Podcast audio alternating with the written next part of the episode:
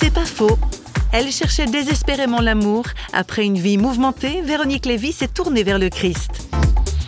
Je cherchais le visage du Christ sans m'en rendre compte. Je cherchais cet amour inconditionnel. Aucun homme ne pouvait me le donner. Je me lassais très vite. J'étais souvent déçue.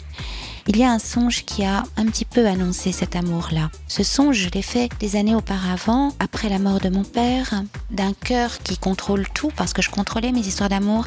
Tout à coup, ce cœur se brise, et c'est dans ce cœur brisé que le Christ peut se manifester. Donc ce cœur tellement vivant, je ne veux plus qu'il se referme dans une médiocrité, dans un à peu près, dans une banalité du quotidien.